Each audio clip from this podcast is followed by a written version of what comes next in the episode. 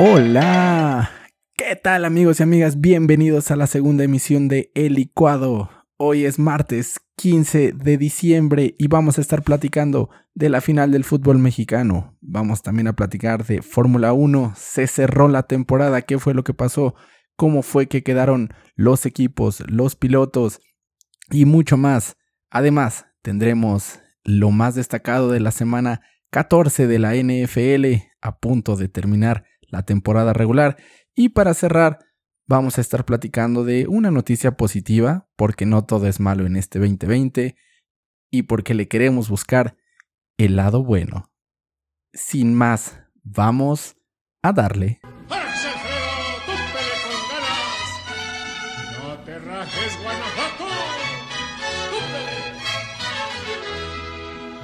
No vale nada la vida. Así es amigos, no vale nada la vida, la vida no vale nada. León, campeón del torneo Guardianes 2020, digno campeón. Y vamos a platicar del partido. Em, comenzó León a tambor batiente, quitando la tenencia de la pelota, tratando de desplegar ese fútbol de, de toque, de dormir al rival, de involucrar a todos sus jugadores, eh, de aguantar, hacer paredes, en cuanto aguantas, vas a atraer a un jugador más del equipo contrario, por ende un jugador tuyo va a estar desmarcado. Eh, comienzan con, con, esa ideología de, de, juego y al minuto 11 eh, la, la, revolución les hace justicia y llega eh, irónicamente el Puma Kikliotti para cruzar a Tala em, en una jugada dentro del área, cruza de derecha a izquierda, em, Tala intenta con la mano, sin embargo no la coloca en tiempo, por lo tanto prácticamente los dedos son con los que alcanza a rozar ese balón raso. Eh, se le cuela y, entra ese tiro cruzado. Lo más fácil habría sido y práctico habría sido usar el pie. Si sacaba el pie, seguro esa bola eh, quedaba por ahí de, de, rebote y en dos tiempos podía tomarla. Sin embargo, lo toman a él en el movimiento hacia primer palo, porque también hay que decirlo, no estaba precisamente tan bien ubicado en este tipo de jugadas el portero va y cubre su primer palo. Él está un poquito más hacia la derecha. Entonces cuando ve que Gigliotti em, se enfila o se perfila para sacar el disparo, en ese momento él trata de dar su paso a la izquierda para cubrir eh, su primer poste y ahí ya le, le, soltaron el disparo cruzado y no alcanza a reaccionar oportunamente para, para el equipo de los Pumas. Cae el primero. Eh, más adelante, por ahí, Pumas tiene una jugada donde intentaba responder a uno en el primer tiempo, en la que Nacho González, este central que platicábamos la emisión pasada, em, de manera majestual y majestuosa, eh, saca la pierna como último recurso, una barrida y en el aire eh, para puntear el balón, que, que sin duda creo que eso fue también vital, ¿no? Así como marcamos que la expulsión en el minuto 81 del partido pasado había sido clave en esta final, en esta ocasión tenemos que marcar que esa eh, jugada de Nacho González es puntual y es importante para el resultado que, consigue la fiera. Porque Nacho González no traía ritmo, Nacho González venía de la banca, eh, Nacho González es fue su último partido, Nacho González estaba para retirarse, las condiciones físicas del jugador no son las mismas, entonces, pese a todo esto, él se la jugó en esa, en esa jugada. Em, era Vigón quien iba a intentar ahí disparar. Eh, espera a que, a que bote, quería tomar el balón de bote pronto y no de aire. Y, bueno, ahí Nacho se aviva y con toda la experiencia del mundo saca ahí ese, ese eh, hasta punterazo que terminó alejando el peligro en esa jugada de los Pumas. Em, también al minuto 44 por ahí Talavera trata de lavar de cierta forma ese, ese error en la primera jugada del gol en un centro bastante complicada. Era una jugada a balón parado desde la punta de la... Eh, no punta, desde el lado del terreno eh, izquierdo. Y, era un centro bastante complicado porque no podía salir eh, porque la bola aún quedaba un poco fuera de lo que en ese momento él podía alcanzar. Entonces tiene que esperar hasta que la bola pase todos los jugadores que están arriba, ver que ninguno la tocó, aguantarse a que ninguno la toque y de ahí reacciona eh, con reflejos felinos ¿eh? para dar el, manotazo y, y, atrás de él ya estaba cerrando la pinza un jugador de León para tratar de marcar el segundo. Entonces en esa tala eh, muy bien. Deja a Pumas aún, aún en el partido, aún a un gol. Entonces, em, con esa trata de, de, salvar ahí lo que cometió en, en el primer gol. Y finalmente el partido siguió avanzando, Pumas siguió intentando, eh, León le presta la, bola a los Pumas, parece que no, no se inmutó en, en ese sentido. Em, yo he escuchado que, hay personas que perciben que eh, León va y se echa atrás, yo no lo veo así. Em, yo veo que, que, evidentemente el equipo interesado en, en marcar era Pumas y Pumas era quien iba a crear o a intentar crear las oportunidades más que basados en, en buen fútbol, basados en esa garra, en ese corazón que, que tienen los jugadores, en ese amor a la camiseta. Y, bueno, al minuto 83, eh, eh, Jairo Moreno recibe un pase filtrado de Chapito Montes, que al igual que el partido pasado, eh, se cansó de filtrar balones de calidad y al espacio y de ver jugadas que nadie más ve. Hubo alguna jugada en la que yo veía clara una pared eh, retroceder el balón. Y, él yo no sé en qué momento, pero del otro lado em, encontró la oportunidad y, puso un pase filtrado eh, calidad Chapo Montes. Y, y, miren que es muy complicado, ¿no? Porque al final nosotros cuando estamos viendo el partido desde la televisión, vemos una toma aérea. El jugador lo está viendo a nivel de pasto. Entonces, tener esa visibilidad de tus compañeros, sin duda es, es un talento que, que Montes tiene muy desarrollado, ¿no? Es todo el tiempo estar viendo a sus jugadores, todo el tiempo estar viendo a sus jugadores para que cuando él tenga el balón sepa en dónde está cada uno de ellos y cómo está también el rival para entonces sí meter el, pase filtrado. Em, que bueno, también aquí no es novedad, ¿no? Alan Mozo es un jugador que, que eh, sube muchísimo el ataque, le cuesta la parte defensiva, entonces eh, pues por ahí dejaba siempre unas avenidas bastante eh, productivas para, para León. Entonces llega este minuto 83, Moreno recibe el pase filtrado de, de Chapo Montes ya dentro del área. Em, él espejea y como que de reojo ve entrar ahí a, Iniestra, que había quedado por ese momento de, de, central. Y no, hombre, Iniestra, yo no sé si ya encontró su cintura. Em, él se barre con todo y ahí se elimina de la jugada. Eh, la barrida es el último recurso y, y, me parece que ahí Iniestra peca eh, pues de, esa falta defensiva, porque lo, lo, aguantas, lo perfilas y entonces llegan tus, tus compañeros. Eh, él ya tenía muy poco ángulo en ese momento de disparo, entonces creo que se regala em, a Iniestra y se acomoda ya el, balón hacia, hacia, su otra pierna eh, Moreno y ya define con tranquilidad nuevamente Razo al palo contrario de, de Tala, quien nada puede hacer, lo toma nuevamente en la salida. Entonces, eh, este fue el partido. Se concluye con un 2-0 favor León, 3-1 en el global. Em, León, campeón del fútbol mexicano.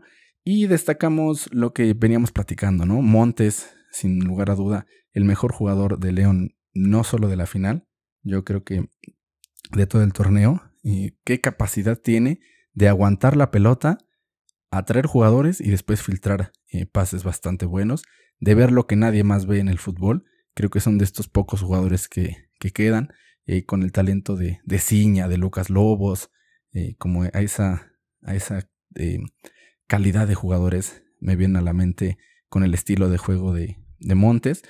Y bueno, también platicar que pasó algo que, que regularmente no sucede en nuestro fútbol mexicano, ¿no? ¿Quiénes llegaron a la final?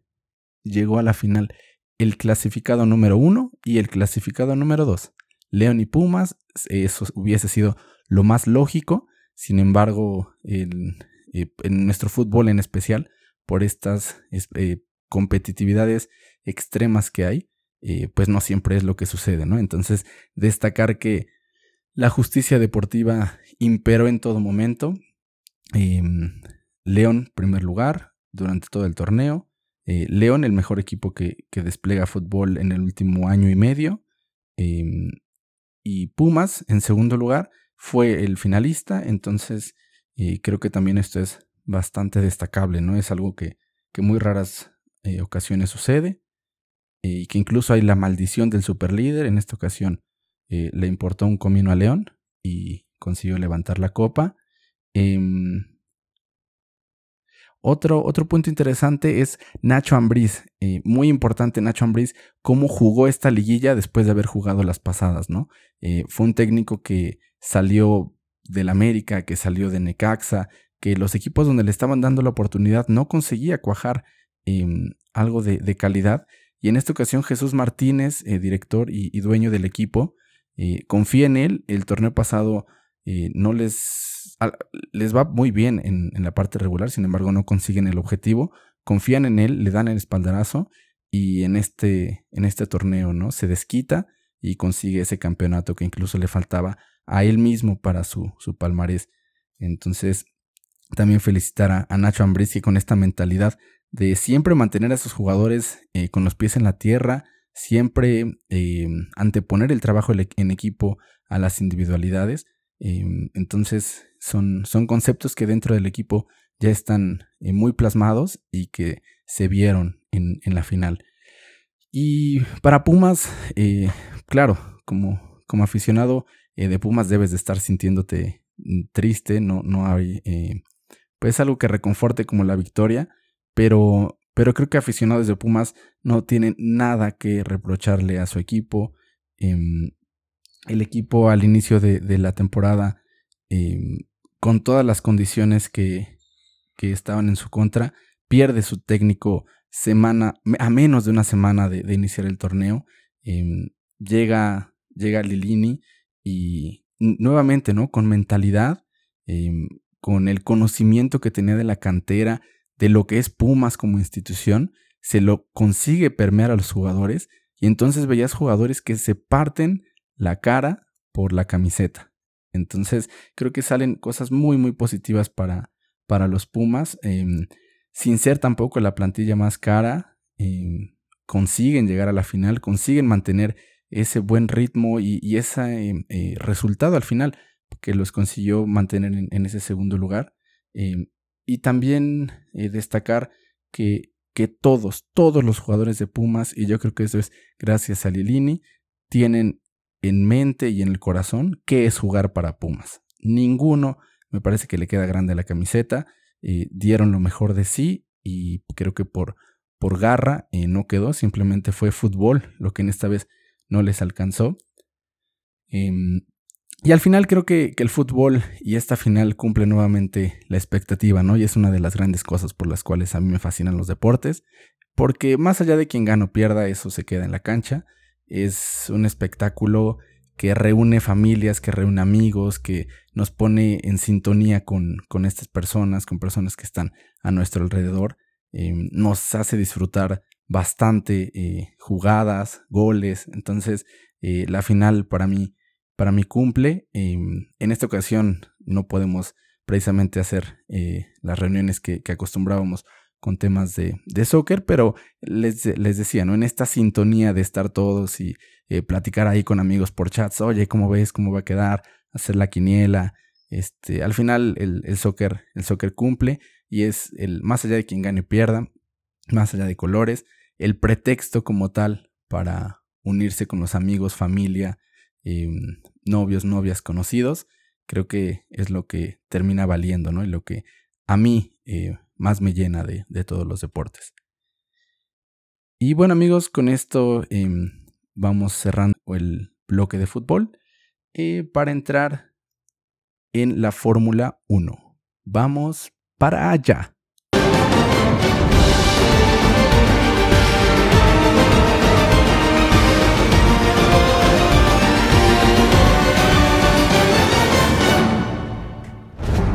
Amigos, amigas, Última fecha del calendario, Abu Dhabi, circuito de Jazz Marina. De fondo escuchamos el himno de la Fórmula 1, compuesto por Brian Tyler, eh, este gran compositor que tiene en su palmarés también canciones eh, de películas como Thor, como Iron Man, e incluso ha musicalizado videojuegos. Eh, a mí me encanta esta, este himno, esta obra maestra de él. si tienen oportunidad de verla, échenle un ojo, son más de 100 músicos eh, de orquesta eh, tocando, tocando esto totalmente en vivo, eh, voces también bastante delicadas y, bueno, hacen, hacen este himno sensacional. Em, y bueno amigos, esta es nuestra primera sesión de Fórmula 1. Y si bien este es un deporte que no es tan popular y tan conocido por muchos, anteriormente yo tenía la expectativa de son 60 vueltas, son 80 vueltas y la última que cuenta, eh, y la última es la que cuenta, ¿no? ¿Cuál película de Cars? Em, vamos a hacer más adelante un episodio para hablar únicamente eh, de Fórmula 1, todos los, los, detalles, cómo funciona, por qué es tan tan competido y, tan interesante este deporte. Sin embargo, en esta ocasión, para no hacer el episodio tan largo, em, lo importante y lo que es necesario que todos sepamos para entender la relevancia de esto que vamos a platicar el día de hoy es lo siguiente. Existen 10 escuderías en la Fórmula 1, 10 equipos de Fórmula 1. Cada escudería tiene dos pilotos. Por lo tanto, existen 20 competidores dentro de esta categoría. Los últimos siete años de la Fórmula 1 han sido dominadas por una, por una sola escudería.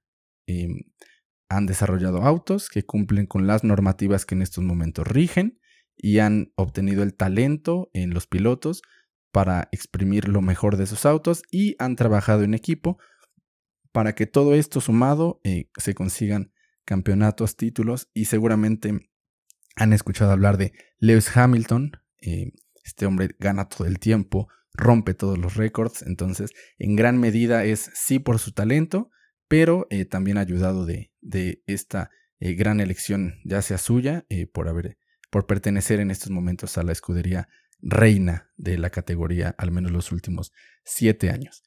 Em, ahora también, el siguiente punto es, hay una escudería que, que es súper competitiva, pero no tan competitiva como Mercedes.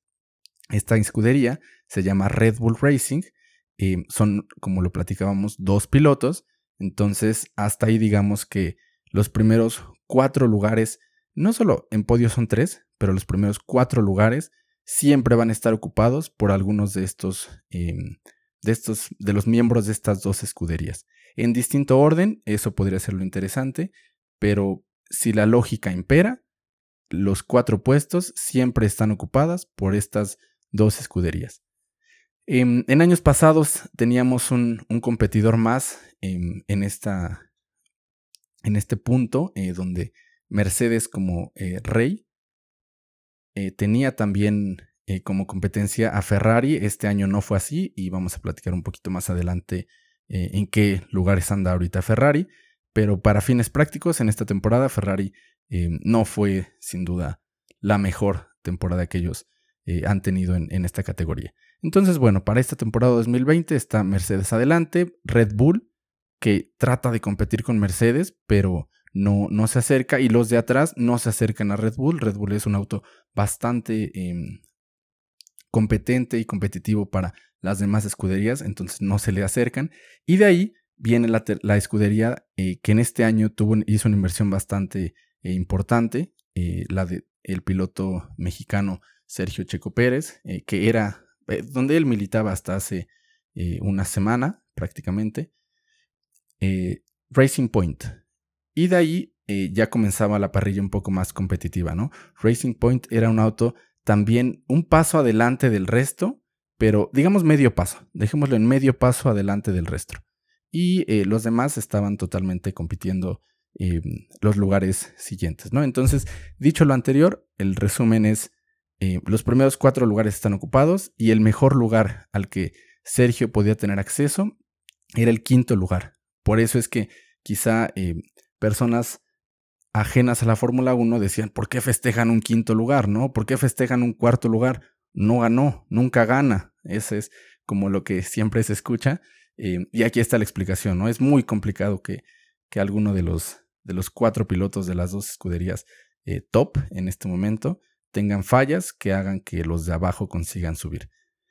Em, entonces, entrando ya a detalles de lo que pasó en esta carrera, eh, una clasificación bastante interesante. En la última vuelta en Q1, pareciera que Bottas, quien había dominado todo el fin de semana, se iba a llevar la pole. y así parecía el, cronómetro prácticamente en ceros. Llega Botas, queda primero. Atrás de él venía Hamilton y Hamilton baja el tiempo de botas y parecía que nuevamente Hamilton iba a sumar una pole más en su palmarés. Sin embargo, de quien eh, no se esperaba que en este fin de semana estuviera en la pole y mucho menos que ganara la carrera, Max Verstappen, el piloto de Red Bull, eh, llega y quita a los dos hombres de Mercedes para quedarse él con la pole position. ¿Esto qué quiere decir? Es el orden de salida para la carrera.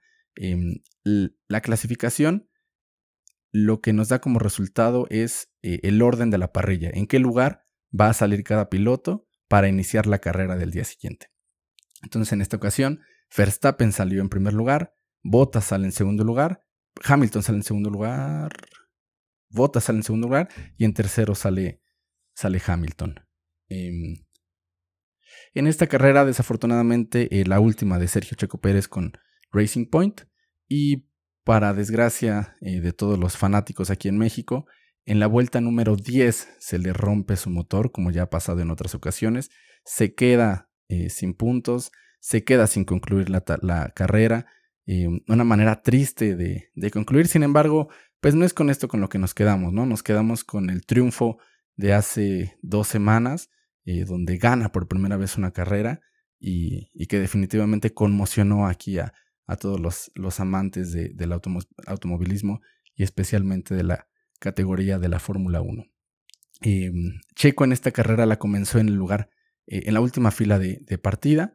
¿Por qué? Porque hay penalizaciones. Durante toda la temporada, cada piloto em, tiene acceso a cinco motores para toda la temporada.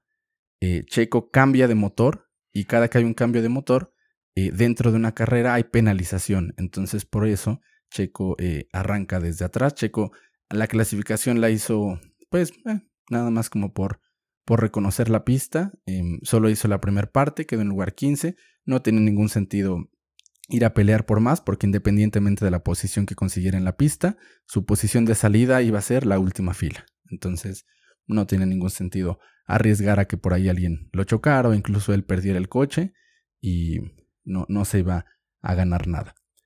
Y bueno amigos, lo positivo de em, del cierre de la Fórmula 1 es em, el campeonato de pilotos. El campeonato de pilotos eh, termina de la siguiente forma. Hamilton y Valtteri Bottas, ambos pilotos de Mercedes, eh, quedan primero y segundo lugar respectivamente. Max Verstappen, piloto de Red Bull, en tercer lugar con 214 puntos.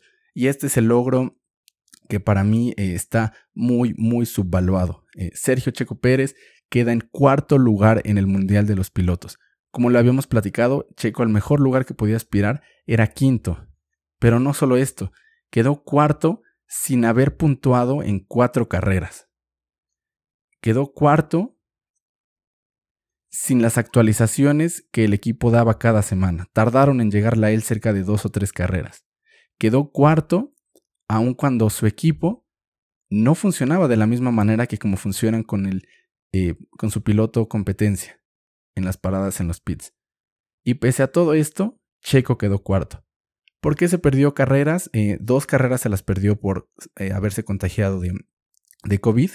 Em, otras, una carrera más se la perdió cuando ya tenía podio, tercer lugar y a tres vueltas del final se le rompe el motor y tiene que salir de la carrera sin puntos cuando ahí ya tenía el podio y eh, la cuarta carrera es justamente la de el fin de semana pasado, en donde en la vuelta 10 tiene que abandonar la carrera por estos desperfectos en, el motor. Entonces, sin puntuar en cuatro carreras eh, y con muchas cosas en su contra, Checo consigue el cuarto lugar en el Mundial de pilotos. Esto creo que es una noticia bastante importante y que desafortunadamente eh, la vamos a, valorar el día que, Checo ya no esté en la Fórmula 1 y que veamos lo, competida que es y lo complicado que es ese mundo. Eh, debajo de Checo quedó Daniel Richardo, Carlos Sainz, Alex Albon, que es eh, el piloto de Red Bull. Alex Albon tendría que haber quedado por lógica en cuarto lugar. Sin embargo, el piloto finlandés em, queda en séptimo lugar. Con este piloto, Checo está peleando su asiento para tener oportunidad de correr el próximo año. Platicaremos más adelante en otros episodios de, esto. Eh, Charles Leclerc, que es el mejor piloto ubicado de Ferrari, él termina octavo y con esto nos damos cuenta en dónde está Ferrari en este momento, ¿no? En la, en la Fórmula 1. Él termina octavo con 98 puntos. Lando Norris, eh, un piloto inglés para, para McLaren. Pierre Gasly, el francés. Y Lance Stroll, que es el compañero, el coequipero de Checo Pérez. Eh, ambos tienen el mismo auto. Eh, corrió más carreras Lance Stroll. Él tuvo las actualizaciones antes. Él es el hijo del dueño. Y pese a todo esto, él queda en onceavo lugar dentro de el Mundial de Pilotos, ¿no? Y creo que eso hace aún más grande la labor de Checo, porque el principal enemigo en la Fórmula 1 es tu compañero de equipo. Y vencerlo de esta manera, eh, creo que los números son fríos, ¿no? Eh, Checo cuarto y tu compañero onceavo, hay muchísimos lugares ahí de diferencia em, donde está pues en prueba el talento, porque al final ambos tenían el, mismo auto y bueno, incluso con, algunas mejorías antes el auto de, del Ancestral. Entonces, este piloto canadiense eh, se queda con 75 puntos. Y bueno, eh, de ahí estaban Ocon y otros pilotos, otros pilotos más. Y bueno, amigos, en el campeonato de constructores, lo que les decía, ¿no? Tenemos estas 10 escuderías. Y mm, les digo nada más las 5 primeras. Quedaron Mercedes en primer lugar, dominando la categoría desde hace 7 años. Red Bull, em, este superauto que le falta un poco para ser el mejor auto, pero que sin duda los de atrás lo ven siempre, eh, la parte de atrás, siempre lo ven lejos. Eh, McLaren queda en tercer lugar del Mundial de Constructores y esto es mucho porque sus pilotos, pese a sumar menos puntos, fueron más constantes que los pilotos de Racing Point, Checo Pérez y Lance Stroll. Em, este equipo quedó en cuarto lugar y en quinto lugar el equipo francés Renault con 181 puntos. Ferrari queda en el sexto lugar, nuevamente confirmando que este ha sido de, sus peores años dentro de, la gran, eh, dentro de la gran carpa. Y pues bueno, de esta forma cerramos la Fórmula 1 en el 2020. Eh, vamos a ver qué nos depara el, 2021. Eh, yo de corazón deseo que Sergio Pérez consiga el, el, asiento y si no, pues bueno, habrá que esperar, ¿no? Pero un año. Pero la Fórmula 1 te olvida rápido, es un deporte muy elitista y, a diferencia, por ejemplo, de otros deportes, fútbol, tenis, box, el que, el que me venga a la mente, en todos hay diversos atletas, ¿no? En este caso solamente hay 20. Para la Fórmula 1 solamente hay 20. Y que un mexicano ocupe una de estas plazas no por dinero, sino por talento puro, y que un mexicano lleve 10 años en este mundo no por dinero, sino por talento puro, creo que es algo que hemos em, subvalorado dentro de, del deporte em, y no se le ha dado el merecido reconocimiento que, tiene, que le tenemos que dar a Sergio Checo Pérez. Entonces queda aquí la felicitación, cuarto lugar del Mundial del Pilotos, su mejor resultado en toda su, su carrera en la Fórmula 1 y sin duda algo muy muy importante para celebrar. Con esto amigos llegamos al final de la Fórmula 1 por este episodio. Vamos ahora hacia la NFL semana 14.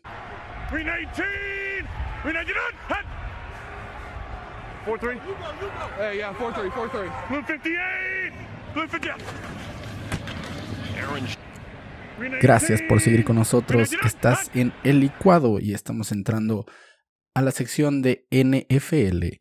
Semana 14 había un partido en especial bastante interesante. Miami Dolphins contra los Kansas City Chiefs.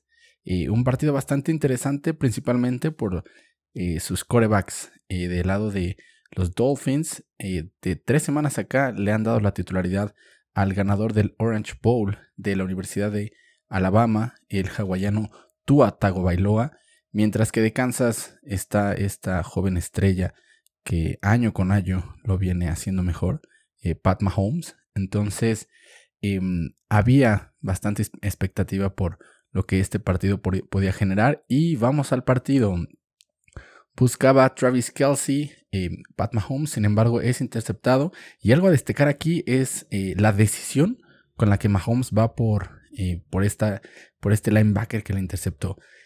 Es común ver eh, las intercepciones, sin embargo, lo que es común es que el coreback regularmente no se mete, no va más allá de, un empujón.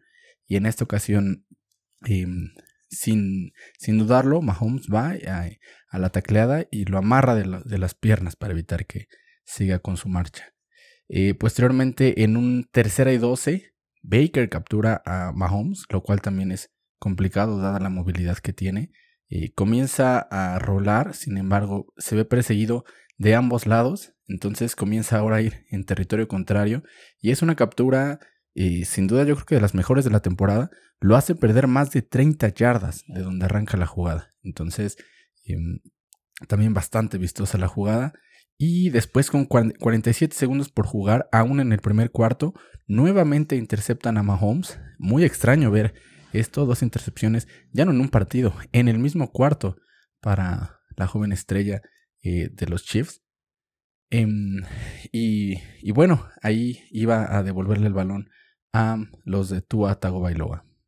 Posteriormente, Tua toma los controles y con 2 minutos 50 por concluir la primera mitad, eh, ahora él es el que, al que le interceptan la bola. De ahí eh, viene un pase de anotación de más de 44 yardas para Hill por parte de Mahomes, de estos que están patentados prácticamente por Russell Wilson. Pases tipo arcoíris, que son digamos, una bomba, pero que al momento de, necesitar bajar lo hacen y lo hacen a sus brazos de, los receptores. Eh, sabemos que, que Hill es, un, atleta muy explosivo y bueno, aquí tiene una anotación de, 48, de 44 yardas. Em, después fallan los equipos especiales de los Miami Dolphins en una patada, permiten que se las regrese eh, Nicole Hartman, 67 yardas. La semana pasada platicábamos eh, la emisión pasada platicábamos de, de Golsensky, de los Pats, y bueno, aquí también hay otra buena patada para, para disfrutar. Regresadas 67 yardas. La anterior creo que había sido de 61. Entonces, bastante bueno estos espectáculos que nos están regresando los regresadores de, patadas. Después, eh, ya entrado el tercer cuarto, nuevamente en la combinación Mahomes-Hill, es interceptado por tercera vez en el partido. Imagínense, tres intercepciones para Pat Mahomes en el mismo partido, algo irreal. Em, y bueno, algo a destacar también de parte de los Dolphins es que em, sin duda no se parecen en nada a los del año pasado. El año pasado terminaron con récord perdedor, eran prácticamente un cheque al portador. Y en esta temporada están compitiendo bastante a tal grado de llegar con, con récord ganador. Y, algo de lo, positivo eh, que yo destaco es que eh, la forma en la que se ha ido eh, entregando la dirección del equipo y la, el control del equipo a Tua Tagovailoa. Tua es la primera selección de todo el draft 2020 y, llega como la, gran figura, ¿no? Pero darle en el primer partido, incluso en la primera temporada, la estelaridad a un coreback, pues lo puedes sepultar. Puedes sepultar la carrera si es que no está mentalmente preparado. ¿Qué pasó aquí con los Dolphins? Toman su, primera ronda, toman al coreback que era deseado por todos y lo van llevando poco a poco. Eh, Fitzpatrick es quien comienza con los controles cerca de 10, 12 semanas y de ahí le sueltan el equipo a Tua. el tiempo para aprenderse el libro de jugadas, tiempo para aprenderse los movimientos de sus compañeros, Em, y, demás comunicaciones con la línea. Entonces, eh, creo que aquí está la clave del éxito para, para los Dolphins, además de las buenas selecciones que hicieron con el resto de sus picks. Y bueno, pinta interesante, prometedora esta temporada. Em, hay un cambio sustancial entre lo que fue la temporada pasada y esta. Entonces creo que sin duda eso es lo más destacable de, este equipo de los Dolphins. Y bueno, volviendo a ya las estadísticas de este partido, eh, de 48 intentos completó 28, eh, mientras que Mahomes de 34 completó 24. Eh, por tierra, el mejor corredor para Miami fue DeAndre Washington con 35 yardas, mientras que Clay Edwards por parte de Kansas intentó hacer lo propio con 32 yardas. Si se fijan, son juegos terrestres bastante pues no, no tan utilizados, ¿no? Basan más su, juego en, tener el balón en el aire. Y bueno, por justamente por este último medio, eh, Lynn Bowder con 82 yardas para Miami es el receptor que, más eh, contacto tuvo con el balón y que generó justo esta cantidad. Mientras que Travis Kelsey, el ala cerrada de los eh, Kansas City Chiefs, con 136 yardas en 8 jugadas. Y aquí traigo un dato adicional que me llamó muchísimo la atención, que es em, el receptor que más yardas tuvo es el ala cerrada Travis Kelsey. Sin embargo, Hill, em, este jugador que le apodan Chira, Chira Hill, em, consiguió 79 yardas, pero solamente en 3 jugadas. O sea, ve la productividad, eh, si sacamos promedio, él solamente en 3 jugadas con 3 acarreos eh, de balón por aire te consiguió 79 yardas. Para que Travis Kelsey tuviera estas 136, eh, él necesitó 8 jugadas. Ahora bien, son, sí, son posiciones totalmente distintas y también son dinámicas distintas, ¿no? Las yardas que te da Kelsey son yardas arrastrados, te consigue 10, 12 yardas eh, con, con, la separación y de ahí en las yardas después de la recepción, el run after catch, eh, te consigue cerca de 8, 10, bastante elevado aquí este número. Mientras que Hill te consigue las yardas eh, volando, ¿no? Es un tipo que dale 2 segundos, 3 segundos para que Mahomes eh, suelte el balón y el tipo ya le sacó ventaja al corner o al safety que le pongas. Entonces, interesante aquí cómo se dieron estos números. Em, el resultado final del partido, ganan los Chiefs 33-27. Em, bastante, bastante bueno el, el juego. Apretado, creo que, creo que no decepciona. Em, de ahí en más resultados, los Rams vuelven a la victoria. Eh, platicamos ya de este juego en la primera emisión de, este podcast. Eh, Titans suman eh, en contra de los Jaguares. Los vikingos pierden ante los Bucaneros.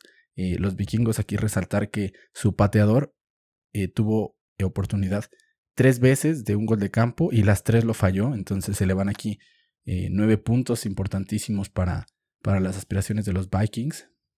Eh, también eh, gana Broncos, Broncos de Denver sobre las Panteras de Carolina. Y un resultado rompequinielas, ¿eh? Tenemos dos, tenemos dos en esta semana. Sin embargo, eh, uno de ellos es el Bears Texans. Venía jugando súper bien de Sean Watson en, las semanas de, Thanksgiving, los partidos que pasaron. En Deshaun Watson venía desarrollando un, nivel de juego interesante, mientras que los Bears con muchísimas dudas, ¿no? Entre em, qué coreback dejar. Em, selecciona a Nick Foles, quien fue el, coreback de Filadelfia cuando ganaron el Super Bowl 53. Em, y viene a los controles Mitchell Trubisky, que eh, entre, en medio de, de, de luchar por su permanencia dentro de la NFL, eh, van dos o tres partidos que él tiene la titularidad. Y en este sí sorprende, ¿no? Porque eh, Trubisky consigue 267 yardas, tres pases de anotación. Entonces algo que definitivamente no estaba en el script. Y JJ Watt a la defensiva de los Texans en blanco, prácticamente de lentes oscuros todo el partido, no consiguió taclear, no consiguió capturas, entonces em, este gran jugador en esta ocasión llegó con la pólvora apagada, como se diría en el soccer. Eh, completamos los resultados de la semana, eh, los Cardinals vuelven a ganar eh, Cowboys vence a los bengalíes. Este partido también era interesante, un poco de morbo, porque el actual coreback de los, eh, de los Cowboys era el, era coreback de los Bengals la temporada pasada. Entonces regresaba, regresaba a casa. El dicho este de que eh, para que la cuña apriete tiene que ser del mismo palo. pues aquí ejemplificándolo, Andy Dalton que vuelve a su ex casa 185 eh, yardas y terminan dándole la victoria a los Cowboys. Eh, en otro partido, los Colts hacen los propios con los Raiders, quienes han sido bipolares, volátiles, llegado a, extremos en esta temporada, porque así como te pueden perder este partido, le ganaron a Kansas. Y sabemos que Kansas es muy, muy complicado de, derrotar, ¿no? Entonces, em, de, de claroscuros la temporada para, para los malosos eh, en más resultados, eh, los halcones marinos picotean, pero ¿de qué manera a los Jets? 40 a 3.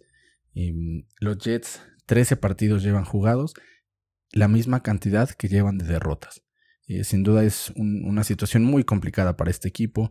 Es muy complicado mantener el vestidor sano así, comunicación con los compañeros, incluso la motivación, pese a que es su trabajo, la motivación de salir al campo, sin duda es siempre muy, muy complicado cuando van 13 partidos y las cosas no se te dan. Em, espero que en esta temporada consigan al menos una victoria y estoy seguro que la van a celebrar y a disfrutar eh, prácticamente como si fuera algún, algún campeonato. Em, lo positivo serán sin duda alguna los primeros en elegir eh, dentro de, del próximo draft. Entonces em, creo que también todo está decantado para, para que escojan al coreback eh, de, de Clemson, Trevor Lawrence. Entonces vamos a ver si, si se van por esta opción o prefieren eh, alguna otra, pero lo que sí es prácticamente un hecho es que tendrán el primer pick global. Eh, seguimos con los resultados amigos. Em, Packers se impone a los Detroit Lions, mientras que los Chargers vencen a los Falcons. De los 49 de San Francisco, Miss Niners no vamos a hablar. Em, perdimos contra Washington. Y eh, las Águilas de Filadelfia en otro rompequinielas vencieron a los Santos de New Orleans y Sean Payton. Eh, increíble, ¿no? Este, este resultado. Eh, y otro partido interesante que teníamos para esta semana es Buffalo Steelers. Sin duda era un partido de dos equipos que llegan con récord ganador y que van a estar en la postemporada. Entonces también, también se antojaba muchísimo ver este partido. Un primer cuarto totalmente en blanco, se van sin anotaciones. Las defensivas Em, mandaban en, este primer cuarto. Y de ahí para abrir el marcador eh, iba a ser eh, mediante una intercepción de, de, Sutton, quien trae los primeros siete puntos para los Steelers, eh, dejándolos en buena posición de campo. Es un pase de Ben prácticamente por el centro de, de las diagonales, donde encuentra a su receptor. Em, se iban adelante los Steelers 7-0. Y posteriormente en una ofensiva ya de dos minutos a punto de irnos al descanso, eh, Buffalo no consigue convertir en, en, tercera y 10 yardas por avanzar. Eh, sacan a su pateador, consiguen el gol de campo y la cosa se ponía 7 por 3. Venía nuevamente Ben a intentar eh, ampliar la ventaja de los Steelers. Sin embargo, va a ser interceptado y em, se iban a voltear las cosas. Se iban a ir los Steelers perdiendo al medio tiempo 10 por 7. Buffalo era quien eh, tomaba la delantera. Y posteriormente en el cuarto cuarto nuevamente Ben Roethlisberger es interceptado, el marcador se encontraba 15 a 26, 7 minutos por jugar y lo hace muy bien Buffalo eh, corriendo la, pelota, yendo, el, el, ovoide yendo por tierra, eh, consiguiendo primeros y dieces, dejando que el, que el reloj se diluyera hasta que se habían acabado ya los tiempos fuera y cualquier esperanza para los acereros. Entonces, eh, un partido que, que estuvo también eh, bastante interesante. Rotlisberger lanzó para 187 yardas. Eh, Conner, su mejor corredor, corredor, 18 yardas por tierra. Y aquí me detengo para explicar por qué yo creo que estos acereros no van más allá de, de postemporada. Sin duda, el récord que lograron es, es, es inaudito, es el mejor para su historia. 11 partidos ganados, y solamente dos perdidos en lo que va de la presente temporada. Eh, sin embargo, mucho ha sido por, por el coreback, ¿no? Por, por Ben, el, este, este, Big Ben, este em, jugador que, que, ya tiene bastante experiencia. Prácticamente en la línea, en la línea manda las jugadas, les asigna trayectorias a sus receptores y saca la jugada, ¿no? Entonces esto te funciona por un tiempo, pero de ahí los equipos comienzan a ajustar y comienzan a ver Em, las trayectorias que, que, Ben comienza a mandar. Eh, no es lo mismo enviar las jugadas desde la banca que enviarlas desde el campo. Y en algún momento el equipo debe estudiar lo suficiente para, em, pues para hacer inútil tu ataque. Y esto es lo que creo que le está pasando en estos momentos al equipo de los Steelers. Em, el hecho de que no puedan correr el balón porque lo intentan. Sin embargo, no son capaces de establecer el juego terrestre. Y aquí está la, la prueba irrefutable, ¿no? En todo el partido su mejor corredor tuvo 18 yardas. Entonces es un número bajísimo que sin duda a la defensiva al momento de estar en el campo saben que no va a correr, que va a lanzar y las posibilidades de, intercepción pues o de perder la bola y eh, de intercambio son, son mayores, ¿no? Entonces creo que, que esto será algo que, que, tendrán que trabajar eh, para la próxima temporada del equipo de los Steelers, em, junto con su coach Mike Tumbling. De ahí, el mejor receptor, Juju Smith Schuster, Em, fue su receptor más buscado para Ben con 55 yardas. Mientras que del lado de los Buffalo Bills, eh, Josh Allen, este quarterback silencioso, pero súper cumplidor. ¿eh? Creo que este, este chavo tiene bastante futuro, 238 yardas. Eh, su mejor corredor, Zach Moss, con 43. Y fue algo extraño porque el corredor número uno es Singletary, sin embargo, en esta ocasión solamente él pudo cooperar al ataque con 32 yardas. Em, el receptor con más yardas, Stephon Dix, con 130 yardas. Eh, qué bien le cayó venir a o llegar a Buffalo a Stephon Dix. 130 yardas en 10 intentos. Esto te da un promedio de 13 yardas por jugada. Es decir, te conseguía un primero y 10 en las 10 jugadas en las que participó. Impresionante aquí el récord. Y cerramos, cerramos la NFL con el partido de lunes por la noche. Los Cafés de Cleveland se enfrentaban contra em, Baltimore. Eh, estos cuervos que necesitan victorias consecutivas para aspirar a la temporada. Em, similar a lo que pasó con el inicio de la semana 14. Eh, no sorprende el resultado, sí sorprende la forma. Un partido muy apretado. En resultado se termina viendo más holgado porque en la última jugada es un safety, em, pero en realidad quedaron 42. Vaya, en realidad quedaron 42-47, sin embargo, los últimos dos puntos eh, pues fueron productos de esta jugada que con dos segundos en el reloj, eh, el equipo de los Browns intentaron una, una jugada de, tocho prácticamente. Em, entonces un juego bastante, bastante apretado, una balacera eh, en, su, en su total expresión. 89 puntos es el combinado de los dos equipos. Imagínense em, qué, tan, qué tan agradable y tan vistoso estuvo este juego. Baker Mayfield lanza para 343 yardas, dos pases de anotación, una intercepción. Nick Chubb es su mejor corredor con 82 yardas. Y por tierra también complementando este monstruo de dos cabezas que, que tienen los, cafés de Cleveland. Em, Karim Hunt con 33 yardas, que sin duda el número no es tanto, pero él consigue las yardas duras. Este, las yardas críticas, las yardas que te van a dar un, primero y 10. Hunt las, las, consiguió por tierra. Y no solo eso, también el receptor más buscado eh, no es un, un, wide receiver o una ala cerrada, es running back, es Karim Hunt nuevamente con 77 yardas. Entonces, partidazo ayer de, de este running back de, de Cleveland. Eh, mientras que del lado de, de Baltimore, eh, Lamar Jackson, el corredor disfrazado de coreback, estuvo por aire 163 yardas. Eh, por tierra, dejo que adivinen quién fue el mejor corredor de Baltimore. Así es, fue Lamar Jackson, el mejor pasador y el mejor corredor.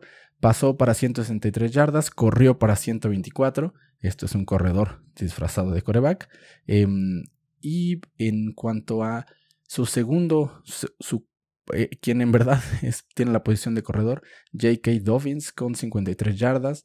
Eh, Mark Andrews, su ala cerrada, quien más pases eh, recibió, con 78 yardas. Entonces, números sin duda especiales, peculiares de, de Lamar, ¿no? El hecho de esta combinación aquí entre pases por aire y sus carreras. Bastante, bastante peculiar aquí el, la forma, el estilo de jugar de, de Jackson. Em, y que con esto fue con lo que le alcanzó para sacar a Joe Flaco, antiguo quarterback de, de los Ravens. Em, los clasificados hasta el momento, ya confirmados Bill, Chiefs, Steelers y Titans. Em, en la Nacional Este, un verdadero cementerio. Todo el mundo tiene oportunidad de clasificar ahí. Están gigantes, están eh, Cowboys, eh, las Águilas, todos, todos tienen eh, oportunidades de, entrar. Entonces, este es el pronóstico reservado todavía. caso contrario, en la Nacional, donde es sin duda la, la más competitiva, em, están empatados en estos momentos los Rams con los Seahawks en récord. Sin embargo, por la eh, victoria que tuvo los Rams sobre Seahawks, por el enfrentamiento directo que ganaron Rams, em, favorecen a, estos últimos, a los de Los Ángeles, em, quienes ocupan el primer lugar. Entonces aquí también no está definido. Personalmente creo que eh, van a, ganar la división eh, los Seattle Seahawks, muy, a mi pesar. Y la parte de la, de la división em, norte y sur. Eh, de la parte norte, Packers prácticamente, no, Packers ya está clasificadísimo y eh, los Santos por la parte eh, del sur. Aún no están matemáticamente, pero se ve muy complicado que los Buccaneers consigan arrebatarles el récord que por el momento tienen. Entonces amigos, con esto es que llegamos al final de la NFL. Em, próxima semana partidos muy interesantes, los estaremos platicando. Vamos entonces con la última parte de este licuado. A mí no me importa cuál es el sistema político.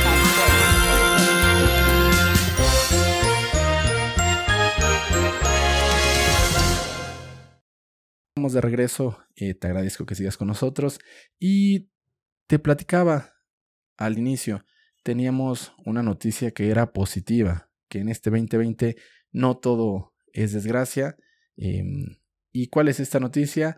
El 13 de diciembre, la Suprema Corte de Justicia de la Nación refirió que el reembolso de los cargos no reconocidos por el titular de una tarjeta de débito vinculada a una cuenta depósito de dinero abierta en una institución bancaria sí constituye una obligación a cargo de esta última como responsable de los fondos. ¿Qué quiere decir esto que acabo de leer?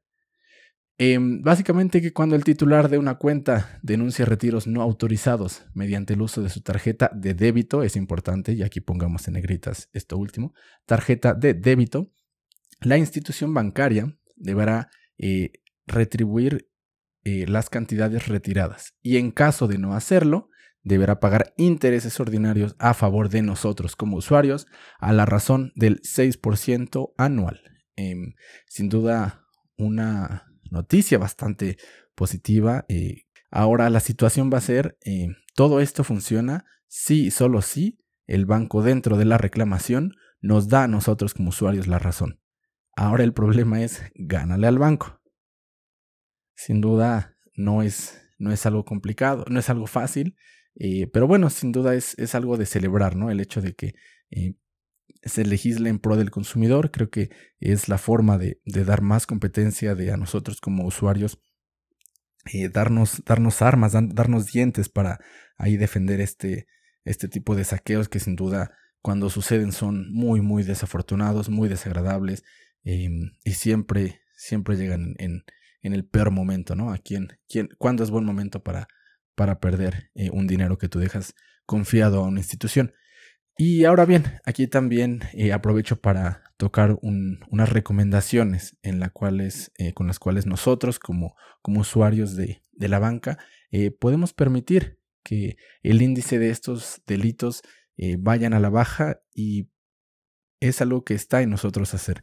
Em, creo que siempre va a ser más seguro el hecho de que al momento que tengamos que ir a retirar efectivo, porque estamos hablando exclusivamente de tarjetas de débito. Por eso no nos vamos a ir ahorita al tema del comercio electrónico y demás. Em, tarjetas de débito y la extracción del dinero como tal. Em, recomendación siempre que vayamos a sacar efectivo de un cajero, hacerlo en plazas públicas, eh, adicional a la seguridad incluso nuestra. Eh, tenemos la certeza de que los cajeros es más complicado que sean alterados, ¿no? En, algún, en alguna sucursal bancaria que está en la avenida, em, pues es muy fácil eh, colocar los distintos eh, aparatos con los que cuentan actualmente eh, las personas que se dedican a este, a este delito de hackear cuentas. puede ser desde una doble carcasa al cajero, em, que en, el lugar donde insertamos la tarjeta em, esté como, como duplicado, por así decirlo. Entonces al momento de que sale te clonaron los números. hay algunos otros que he visto donde al momento de digitar eh, tu PIN, está hasta incluso un poco cubierto para que a lo mejor las personas de al lado no puedan ver este PIN y darte más, más privacidad. Bueno, pues en la parte interior de esto que te cubre, hay ocasiones en las que hay cámaras y entonces están viendo em, los números que, estás tecleando. Hay otras más donde em, en la parte central del cajero, la parte alta, em, también la cámara está apuntando hacia donde nosotros estamos eh, anotando nuestro pin. Em, entonces, eh, sin duda, hay, hay, otros más que tienen totalmente, eh, prácticamente un segundo cajero montado. Entonces, todo este tipo de modificaciones son más fáciles de hacer en un cajero que no está vigilado, en un cajero que está en la vía pública, en una sucursal de banco. Entonces, eh, recomendación, y esto nos va a ayudar sin duda a bajar este índice y, esta situación. Retiremos efectivos en efectivo en plazas públicas donde los cajeros tienen mayor vigilancia.